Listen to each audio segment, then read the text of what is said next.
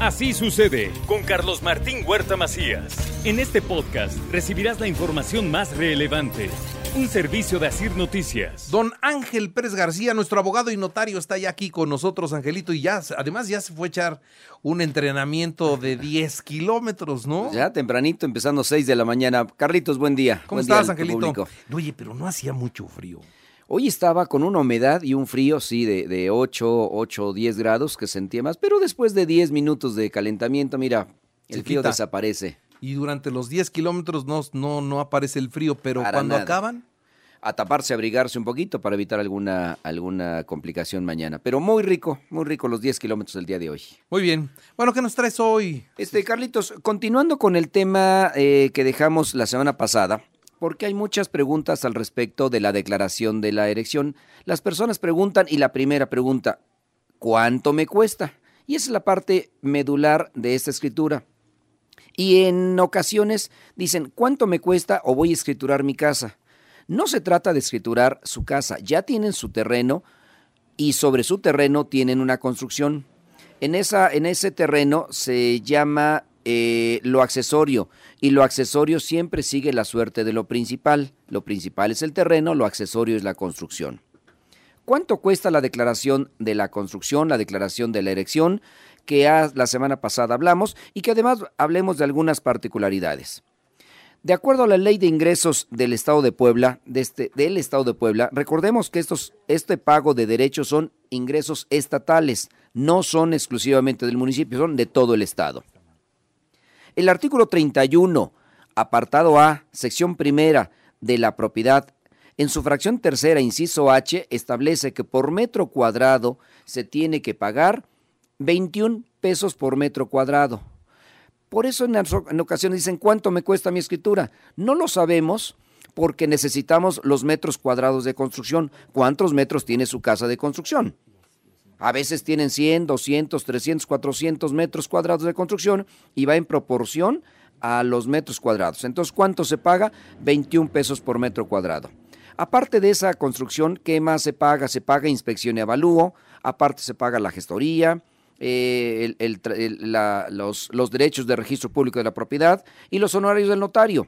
Luego entonces, el costo de la declaración de la construcción va a ser diferente en cada caso porque cada quien tiene una casa diferente y diferentes metros de construcción. Cuando también ya tienen su casa construida y se atreven a regularizar una construcción que nunca le declararon, es decir, su casa tenía originalmente 150 metros, y se les ocurre en el jardín de atrás construir otro departamento y se les ocurre construir otros 100 metros. En su boleta predial están declarados 150 metros de construcción y hay que regularizar con esos otros 100 metros, ampliar la construcción. No solamente es construcción nueva, sino es construcción que ya hicieron en, en una ampliación de su construcción, o modificaron su casa y construyeron locales comerciales, o modificaron su casa y ya hicieron oficinas o bodegas. Es decir, toda construcción que esté plantada sobre un terreno paga 21 pesos por metro cuadrado, dependiendo los metros que tenga cada uno, por eso es diferente el presupuesto de cada quien respecto a la construcción. La inspección, el avalúo, los gastos notariales, la gestoría y los honorarios del notario.